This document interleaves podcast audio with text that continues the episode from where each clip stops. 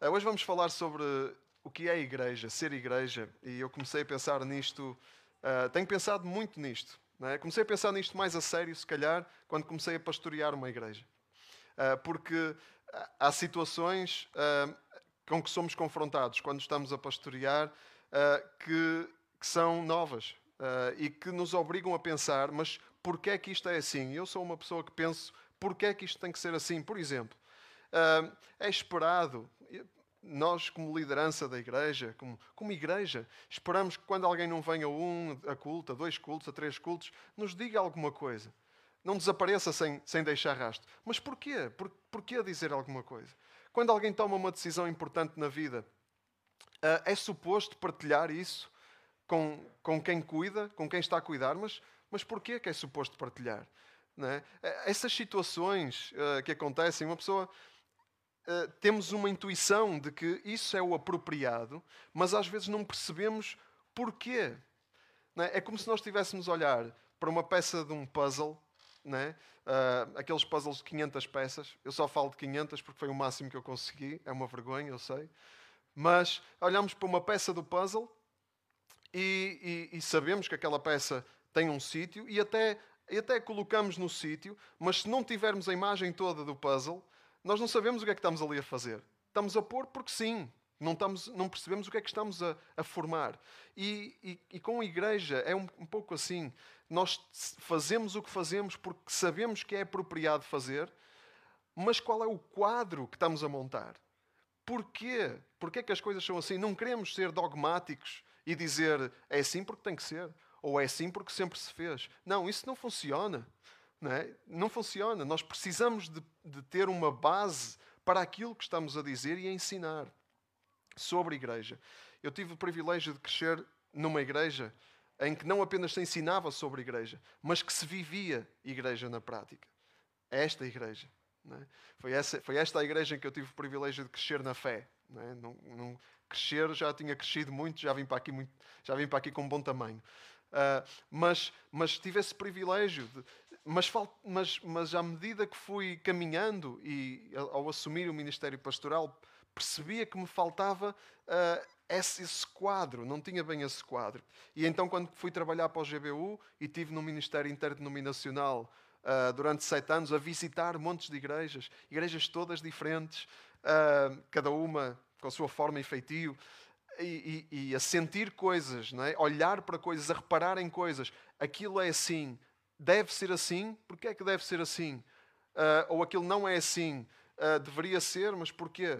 É? Ou aquilo é assim, deveria ser de outra maneira. Um, essas experiências, e então agora no sabático, enquanto anónimo, é? quer dizer, não totalmente anónimo, porque uh, as pessoas ou já nos conheciam, ou, ou, tínhamos pessoas que nos conheciam nas igrejas onde íamos, ou tinham dado o nosso contacto, enfim, não era totalmente anónimo, mas, mas era, era, era anónimo o suficiente para poder ter uma visão, sentir um pouco daquilo que uma pessoa sente quando entra numa igreja. E, e, visita. E isso faz pensar o que é isto, o que é que estamos aqui a fazer, o que é que estamos aqui a ser.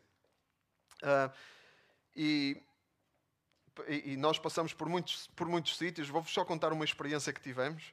Uh, eu não, não, quero, não vou dizer que a igreja é, nem quero, nem quero dizer isto com uma postura de crítica. Eu quero dizer isto para nós termos a noção, aprendermos um pouco, termos a noção do que, do que alguém anónimo pode sentir, como nós, que éramos anónimos, uh, sentimos. Chegamos, fomos a uma igreja no domingo Entramos, havia uma equipa de boas-vindas à porta, a equipa de boas-vindas deu-nos as boas-vindas, nós entramos, era um, um, um, cinema, então havia uma passagem para o, para o anfiteatro, para o cinema, mas era um corredor estreito, não se via nada lá para dentro. E havia uma parede a separar o átrio do anfiteatro. E havia cadeiras em frente a essa parede, porque a sala estava cheia.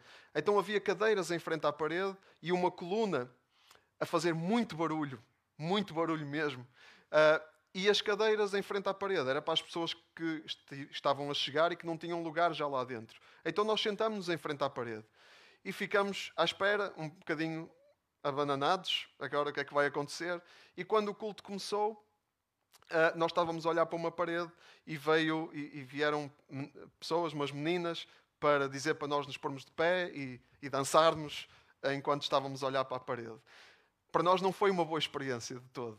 É? Eu, eu, eu, percebo, uh, é como eu digo, não, não estávamos lá para criticar, nem estamos aqui para criticar, uh, e, e, a intenção era boa, era pá, não, não temos espaço na sala, mas pronto, pelo menos as pessoas não, não temos que as mandar embora.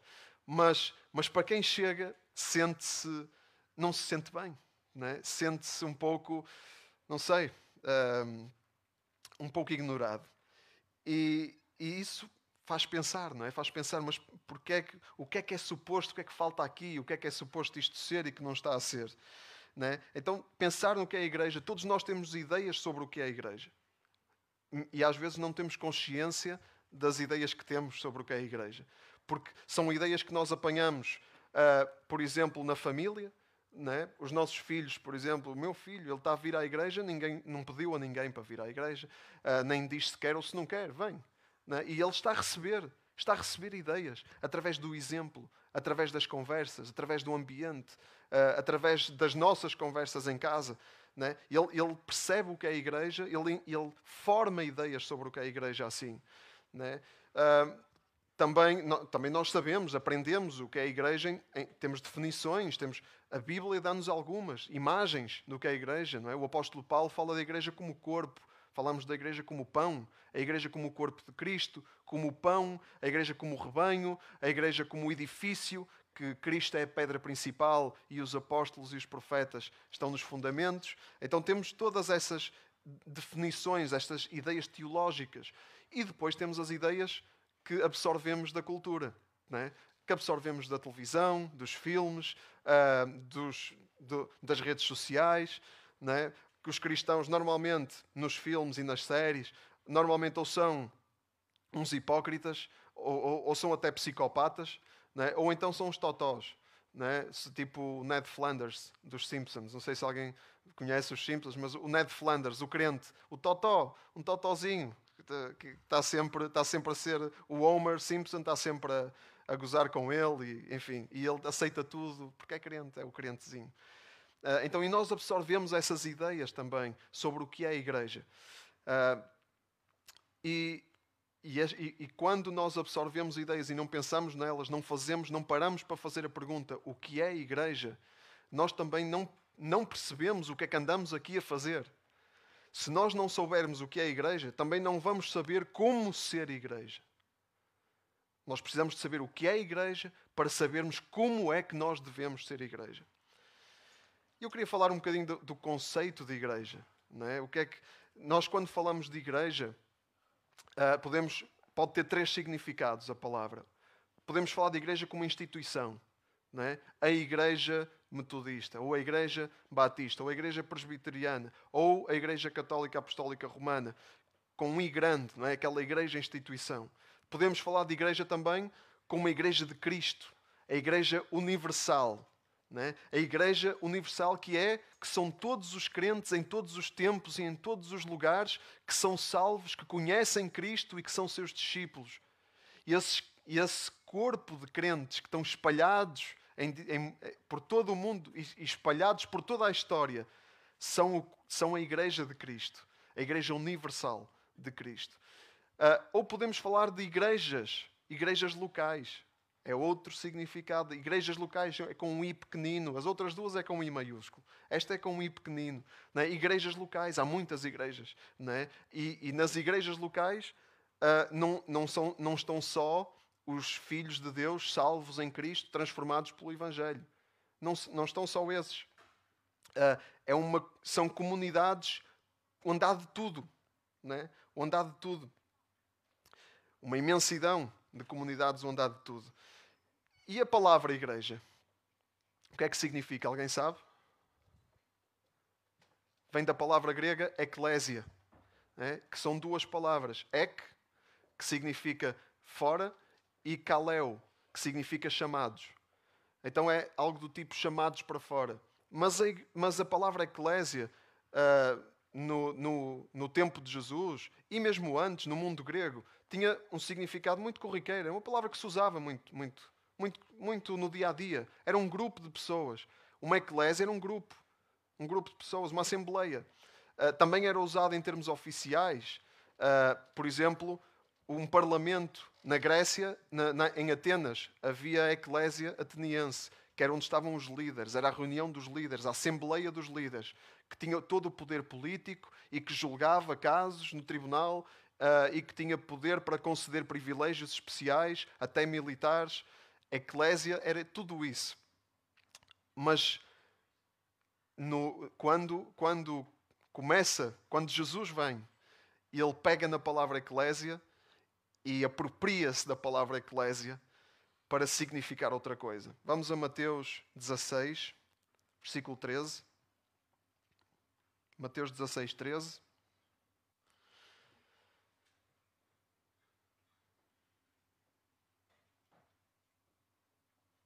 Todos abriram? Eu vou ler da Almeida, da Almeida Revista e Corrigida. Portanto, pode haver algumas diferenças de tradução se tiverem a usar a Bíblia para todos. Diz assim: vamos ler até o versículo 18. Chegando Jesus às partes de Cesareia de Filipe, interrogou os seus discípulos, dizendo: Quem dizem os homens ser o filho do homem? E eles disseram: Uns, João Batista, outros, Elias, e outros, Jeremias, ou um dos profetas. Disse-lhes ele: E vós, quem dizeis que eu sou? Simão Pedro respondendo disse: Tu és o Cristo, o Filho do Deus vivo. E Jesus, respondendo, disse-lhe: Bem-aventurado és tu, Simão Barjonas, porque não foi carne e sangue quem te revelou, mas meu Pai que está nos céus. Pois também eu te digo que tu és Pedro, e sobre esta pedra edificarei a minha igreja, e as portas do inferno não prevalecerão contra ela. Jesus usou a palavra eclésia para dizer a minha eclésia, a minha igreja. E os discípulos pegaram nisso e começaram a usar a palavra eclésia com outras duas palavras gregas. Eclésia Ecclesiato Cristo, a Assembleia de Cristo, ou Ecclesiato Theo, a Igreja de Deus, a Assembleia de Deus. E, e, e eles apropriaram-se desse, desse, desse termo. Eclésia não é uma eclésia agora não é uma coisa qualquer. Eclésia tou Theo, Eclésia tou Cristo, é a igreja de Cristo. E Jesus fundou a igreja. Ele fundou a igreja aqui né, sobre esta pedra, quem era a pedra? Era ele próprio, não era, não era Pedro, a pedra, como alguns interpretam, como a Igreja Católica interpreta erradamente. A pedra não é Pedro, a pedra é Cristo, e as portas do inferno não prevalecem contra a Igreja de Cristo, nem nunca prevalecerão. E Cristo fundou a Igreja, mas ele não, não a inaugurou, não estava presente na inauguração oficial, porque ele já tinha subido aos céus quando uh, a Igreja foi inaugurada. E a igreja foi inaugurada em Atos 2. E podemos ver como é que foi. Atos 2, Atos 2, versículo 1. Vamos ler também esta passagem.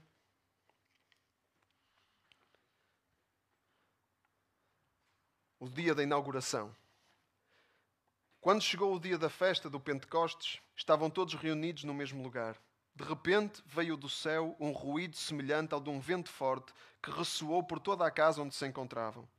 Foram então vistas por eles umas línguas como de fogo, que se espalharam e desceram sobre cada um deles.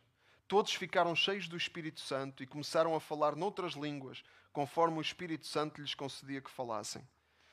Encontravam-se em Jerusalém, nessa altura, judeus devotos, vindos de todas as nações do mundo.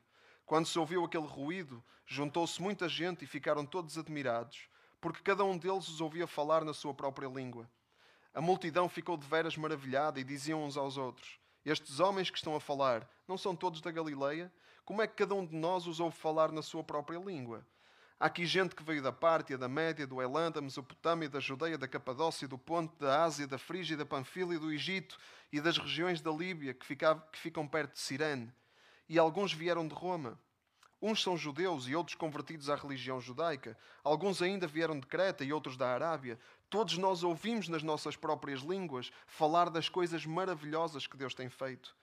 Estavam todos muito admirados, sem saberem o que pensar, e perguntavam-se: que quer isto dizer? Mas outros diziam a fazer troça: eles estão, mas é bêbados. Então Pedro levantou-se com os outros onze apóstolos e disse em alta voz à multidão: Homens da Judeia e todos os que moram em Jerusalém, Prestem bem atenção e escutem o que eu vou dizer. Não pensem que estes homens estão bêbados, pois ainda são nove horas da manhã. O que aqui se passa é aquilo que está escrito no livro do profeta Joel. Deus diz: Nos últimos dias espalharei o meu espírito sobre toda a humanidade. Os vossos filhos e filhas profetizarão, os jovens terão visões e os velhos terão sonhos. Espalharei o meu espírito também sobre os meus servos e servas, e eles hão de profetizar em meu nome naqueles dias. O Espírito Santo veio inaugurar a igreja, porque Jesus subiu aos céus e enviou o seu Espírito como estava prometido, não apenas para os judeus, mas para todas as nações, para todos os que quisessem pertencer. Todos os que Deus chamasse. E Pedro fez o discurso, uh, e, e, e desse discurso surgiram imensas comunidades, a igreja explodiu. Igrejas locais, igrejas com I pequeno, muitas igrejas a formar a igreja com I grande, a igreja de Cristo universal. Uh, e essas comunidades seriam testemunhas de Cristo na terra, representantes de Cristo na terra. Porque em Atos 1,8, Jesus disse aos discípulos para eles esperarem, porque ele ia enviar o Espírito Santo para lhes dar poder para testemunhar, para serem suas testemunhas em Judeia, Samaria e até aos confins da terra. E quando usamos a palavra igreja, é toda esta carga, né? é toda esta, esta incrível história que nós, que, que nós nos estamos a referir é uma palavra fortíssima, é uma palavra poderosa, um conceito poderoso. Eclésia Theo, Eclésia Cristo, a igreja de Deus, a igreja de Cristo. Começamos a perceber que isto não é uma coisa qualquer. É? A igreja não é um conjunto aleatório de pessoas, é um corpo imenso de chamados por Deus, escolhidos por Deus para ser seus. A igreja universal. Como diz Apocalipse, é uma multidão impossível de contar, todas as nações, tribos, povos e línguas. E é uma imagem que nos deve inspirar e deslumbrar, esta imagem da igreja. E quando nós dizemos que somos igreja, nós estamos a dizer que participamos em tudo isto, nesta incrível história, neste, neste, neste incrível poder que, que, está associado a esta palavra. Uh, claro que essas igrejas explodiram, a, a, a igreja transformou-se em muitas igrejas, comunidades que os discípulos ajudaram a alimentar, a formar, a ensinar, os apóstolos. Uh, e nas, nessas igrejas todos são bem-vindos.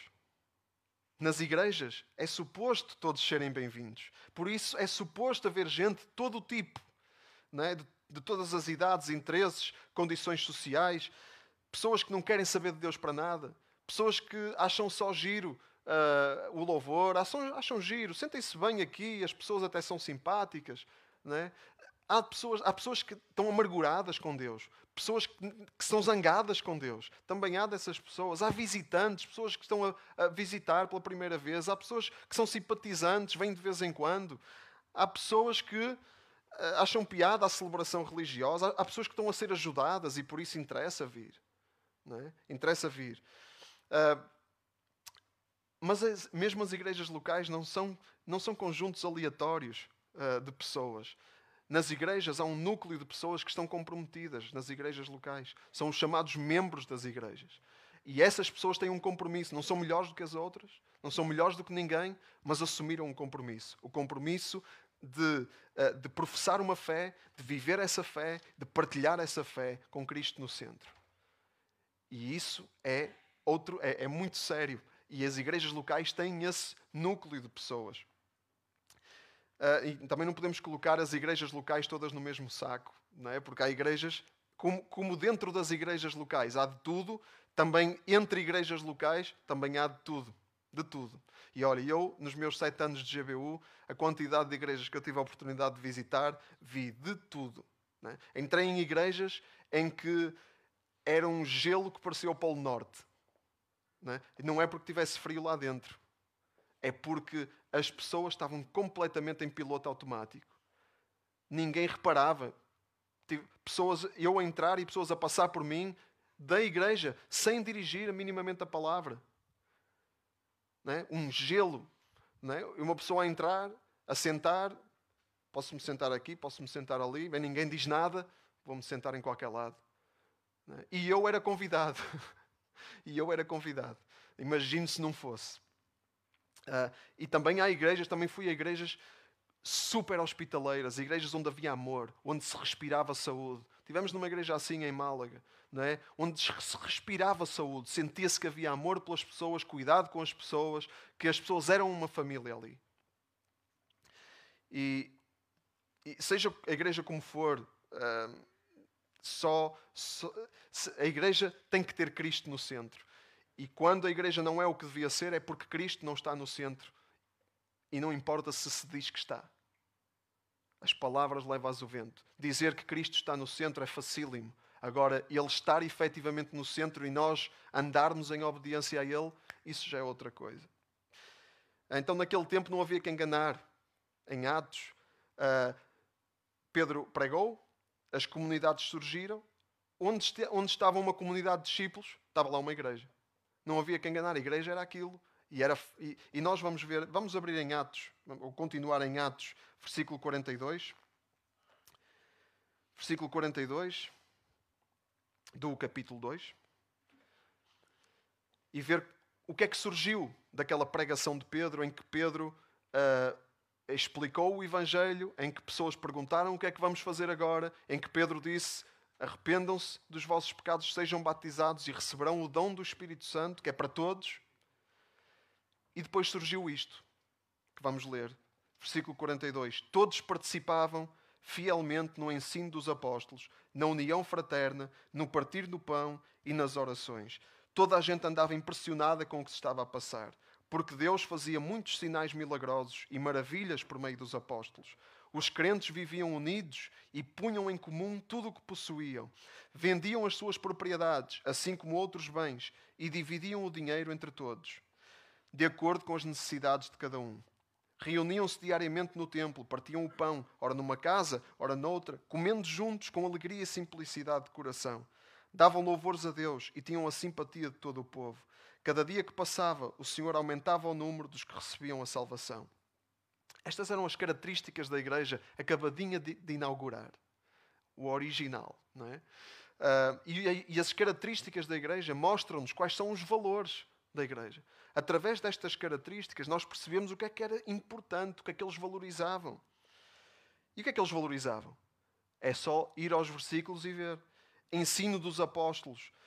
Tudo o que eles valorizavam tinha, apontava para Cristo, tinha Cristo no centro. E vamos ver isso. O ensino dos apóstolos, o Evangelho, da palavra, a palavra que revela quem?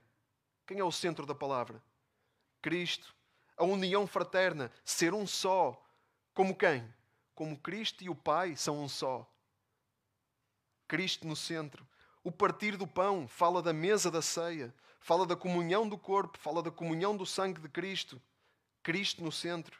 A oração, oração, eles oravam em nome de quem? De Cristo e segundo a vontade de Cristo. No versículo 43 fala de milagres e maravilhas, autoridade espiritual. Autoridade de quem? De Cristo, que ele deixou que ele otorgou a sua autoridade na igreja. No versículo 44 e 45, generosidade, ter tudo em comum, partilhar tudo, como, como quem? Como Cristo partilhou o seu corpo, como Cristo partiu o seu corpo. Assim, eles partilhavam tudo o que tinham uns com os outros. Testemunho de louvor, versículo 47. Uh, davam louvores a Deus e tinham a simpatia de todo o povo, porque o testemunho deles era de louvor, era um testemunho de alegria, de gratidão. Não era o testemunho do desgraçadinho, não era o testemunho do, do não era um testemunho igual a qualquer outro, era um testemunho de louvor e gratidão. E por isso tinham simpatia de todo o povo. E Deus ia acrescentando. Evangelismo. Deus acrescentava, porquê? Porque eles estavam quietos, sentados à espera que a coisa acontecesse. Deus acrescentava porque eles incluíam podem ter a certeza que eles incluíam e que todos eram bem-vindos. Então, esta era a igreja fruto, fruto do, da ação do Espírito Santo, fruto da vinda do Espírito Santo em Pentecostes. Mas depois as coisas continuaram. A igreja não acabou aqui. Sabemos disso. Os anos passaram, os séculos passaram, a igreja foi perseguida. A uma certa altura, o imperador romano converteu-se ao, cristianismo, no século IV ou diz-se que se converteu, há quem, há quem duvide disso, o imperador Constantino, e de repente os cristãos passaram a ter outros privilégios. É? Passaram a ser livres para congregar, passaram a ter templos, catedrais, a igreja passou a ter poder, passou a estar misturada com o poder político, misturada com o poder militar, uh, passou a ter terrenos, a ter dinheiros, a, a, cobrar impostos. A igreja cobrava impostos, cobrava o dízimo e toda a gente na paróquia tinha que pagar. É? Era um imposto. Uh, e isso adulterou aquilo que era puro, é? ou, ou, pelo menos era, era muito mais puro do que o que passou a ser. É? Porque enquanto tínhamos um grupo de discípulos reunidos à volta da palavra de Deus, uh, aí tínhamos uma igreja. Agora, depois a igreja passou a ser um sítio, passou a ser um sítio onde se vai. A igreja uh, passou a ser algo que se faz, em vez de algo que se é. E e, e, e, a coisa foi andando assim. Não é que a igreja tenha, tenha. Não é que as coisas tenham ficado completamente adulteradas, porque a igreja não para. Nem as portas do inferno prevalecem contra a igreja. A igreja, às vezes temos a ideia, nós protestantes, que a igreja começou mais ou menos com a reforma. Antes disso era outra coisa. Não, a igreja não começou com a reforma. A igreja nunca parou. A igreja não para. Porque a igreja é de Deus. E Deus disse que nem as portas do inferno iam prevalecer contra a igreja. Mas com a reforma veio um, uma reforma, é? veio um renovar de, de coisas básicas que se tinham perdido. As cinco solas, não é? Uh, lembram-se das cinco solas? As, os pilares da fé que se tinham perdido, que se foram perdendo ao longo dos tempos. Sempre houve gente que se, que se preocupou em resgatar isso muito antes da reforma até, e que depois pessoas que foram importantes na reforma. Mas na reforma, um dos princípios era igreja e Estado, separar a igreja do Estado. Porque só dá, só dá uh, encrenca, né? quando se mistura a igreja e o Estado. Uh, e então a reforma tentou devolver isto à, à igreja, à fé. Uh, e depois da reforma, começou outra era começou a modernidade. E na modernidade, que é a época que estamos a viver agora, ideias que até vieram da reforma passaram a, a, a passaram a, ser normais e passaram a, a ser entranhadas em nós, em todos nós. Não, nós não estamos imunes a essas ideias. Ideias que moldam o nosso entendimento de igreja. Por exemplo, uma, e, e, e ideias que até vieram da reforma, algumas delas. Por exemplo, uma das bandeiras da reforma era a fé pessoal. A fé, o sacerdócio universal, como a Rita leu no início, o sacerdócio universal de todos os crentes. Todos os crentes são sacerdotes. Nós não precisamos de nenhum sacerdote, só há um mediador entre Deus e os homens, que é Jesus Cristo. Não precisamos de mais mediadores. Não precisamos de autorização de ninguém para viver a nossa fé. Não precisamos de autorização de ninguém para confessarmos os nossos pecados. Eu próprio posso ir a Deus e, e ter comunhão com Ele. Não preciso que ninguém se intrometa no meio. Isso não significa que podemos viver a fé sozinhos. Não significa é que ninguém nos pode barrar do nosso relacionamento com Deus. Significa que ninguém nos pode impedir. Mas viver a fé sozinhos, isso nunca foi uma ideia. Uh, nunca foi uma ideia da reforma. Mas a modernidade, com movimentos depois como o iluminismo, que pegaram nisso e tiraram Deus da coisa. Então, eu sozinho, eu posso, sem Deus. Né?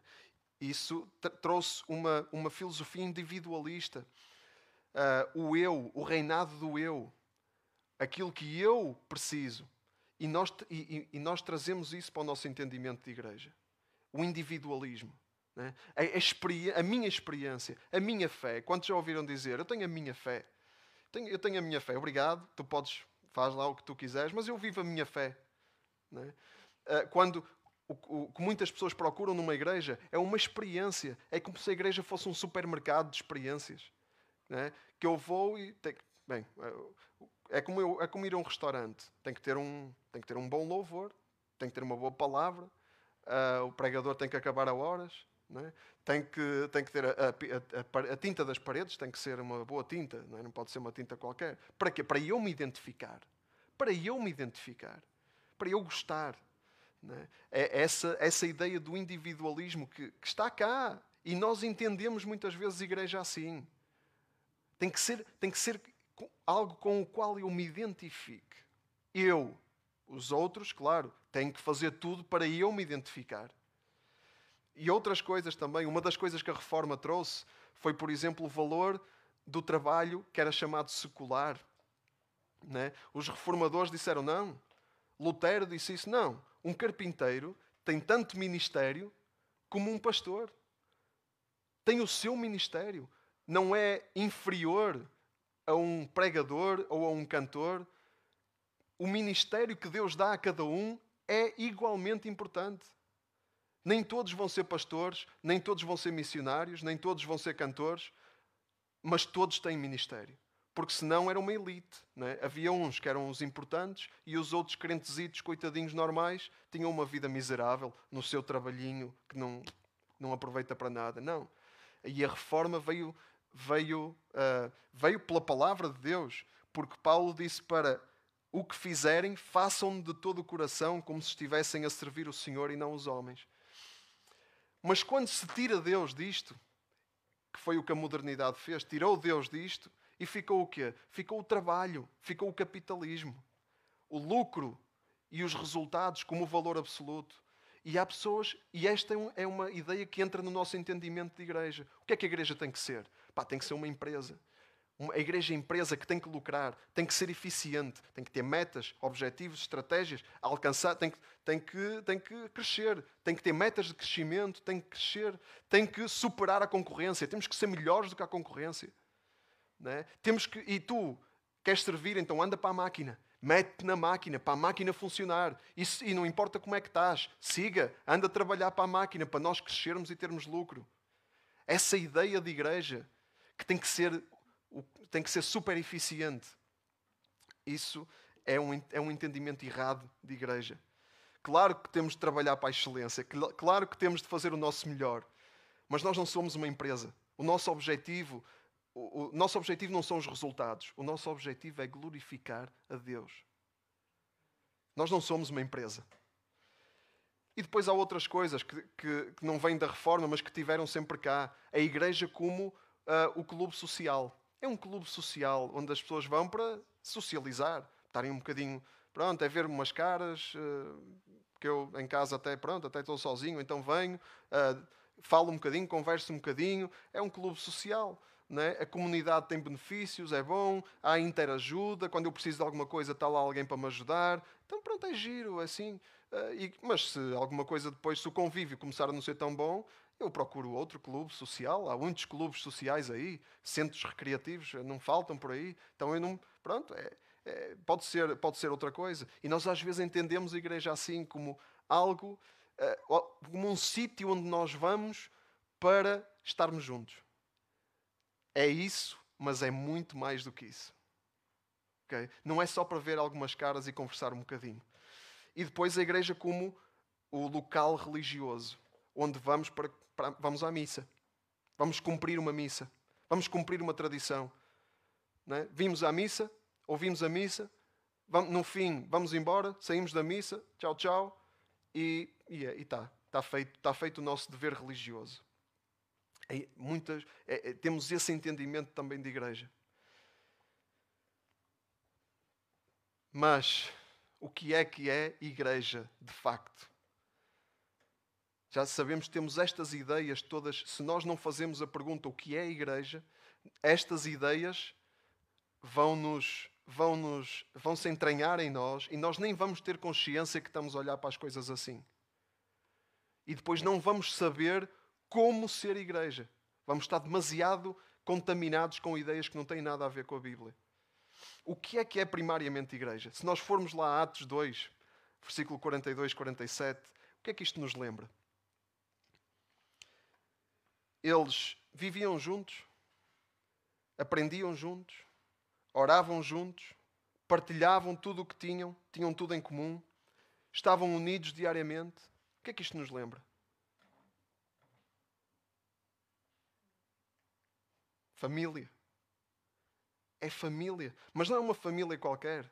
É uma família cristocêntrica. Uma família onde Cristo está no centro porque eles estavam centrados à volta do ensino dos apóstolos, estavam centrados na adoração, a adoração no templo, a adoração comunitária. Isso, estavam centrados na oração. Era, isto era a família, é a família ideal. E a igreja é uma família. Há muitas formas. A Bíblia dá-nos muitas imagens sobre uh, para nós podermos entender melhor a igreja. O corpo de Cristo, o edifício, o pão. Mas nenhuma é tão primária e, tão, e tá, nenhuma está tão na natureza daquilo que é a igreja como família. E sabem porquê? Porque, a, porque família está na própria natureza de Deus. O Espírito Santo é família. Pai, Pai, Filho e Espírito Santo. Família. A história da Bíblia é a história de famílias. A começar com Adão e Eva. Noé, Abraão, Isaac, Jacó, José, Moisés, Josué, David, todos os reis de Israel, famílias e famílias bem disfuncionais. Até a família de Jesus, de onde vem o Salvador e que vem para quê? Vem para chamar, vem para dar a sua vida em resgate por muitos e chamar todos para serem um povo, uma família. Porque é que nós somos irmãos? Porque somos família, porque a igreja é uma família e Deus é o nosso Pai. Família família. E a imagem, uma imagem uh, que Paulo diz, que, que, acho que Paulo preza muito, é a, a, imagem da esposa, do marido e da mulher. Grande é este mistério, mas digo a respeito de Cristo e da Igreja. Família. E esse é o quadro onde nós temos de encaixar as peças. Porquê é que é importante eu dizer quando não estou? Porque eu, quando, se eu não vou jantar a casa, eu tenho que dizer à minha mulher. É? Ela está lá, preparou tudo para mim e eu, olha, não me apetece, não vou a casa, vou, vou a outro lado qualquer. Que raio de família é essa? Desculpem a expressão. Na igreja é assim, eu tomo uma decisão importante. Olha, vou mudar de emprego. Chego a casa digo à minha mulher: Olha, pá, hum, mudei de emprego. Mas então, não dizes nada? Tomaste uma decisão dessas sem dizer nada? Na igreja, se somos família, e se tomamos uma decisão importante, não é, não é, não é, não é de família nós partilharmos as coisas importantes que acontecem na nossa vida. Não temos que partilhar tudo com toda a gente, obviamente, mas temos pessoas que cuidam de nós. E se somos família, então nós temos que viver em partilha da nossa vida. E se não queremos viver em partilha da nossa vida, não diga que é igreja, não é. Não diga que é família, porque não diga que faz parte da família, porque não é. Não vamos dizer coisas só porque ficam bem dizer.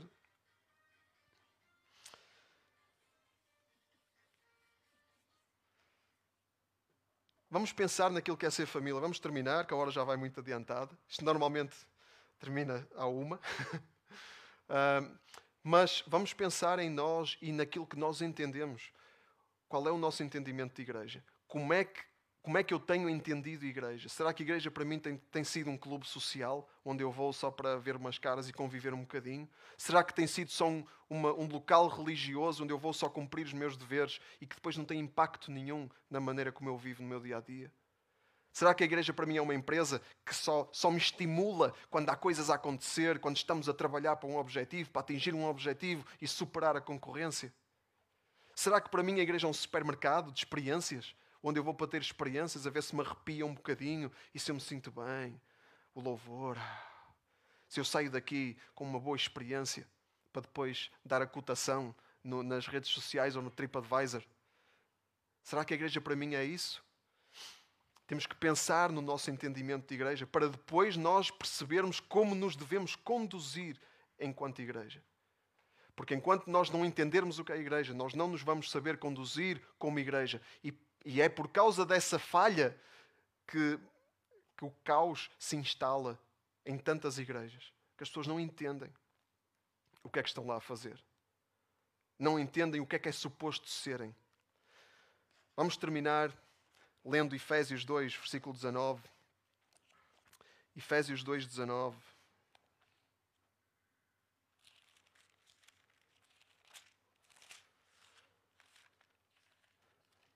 Nós vamos vamos uh, dar este vamos provar aqui este bocadinho de Efésios, mas vamos continuar com Efésios, que é a carta melhor para para pensar, é uma das cartas melhores para pensar sobre o que é realmente igreja. No primeiro domingo de cada mês, vamos nos estar a debruçar sobre a carta aos Efésios. Uh, e então, no capítulo 2, versículo 19, diz assim: Portanto, já não são estrangeiros nem hóspedes, fazem parte do povo santo de Deus e são membros da sua família. Família de Deus. É isso que nós somos chamados para ser enquanto igreja. Vamos ficar de pé. Vou ter uma palavra de oração e depois vamos só terminar com os parabéns que temos aniversariantes. Mas vamos orar para Deus renovar o nosso entendimento daquilo que é ser igreja e nos capacitar a viver realmente segundo a Sua palavra, sendo igreja, sendo família.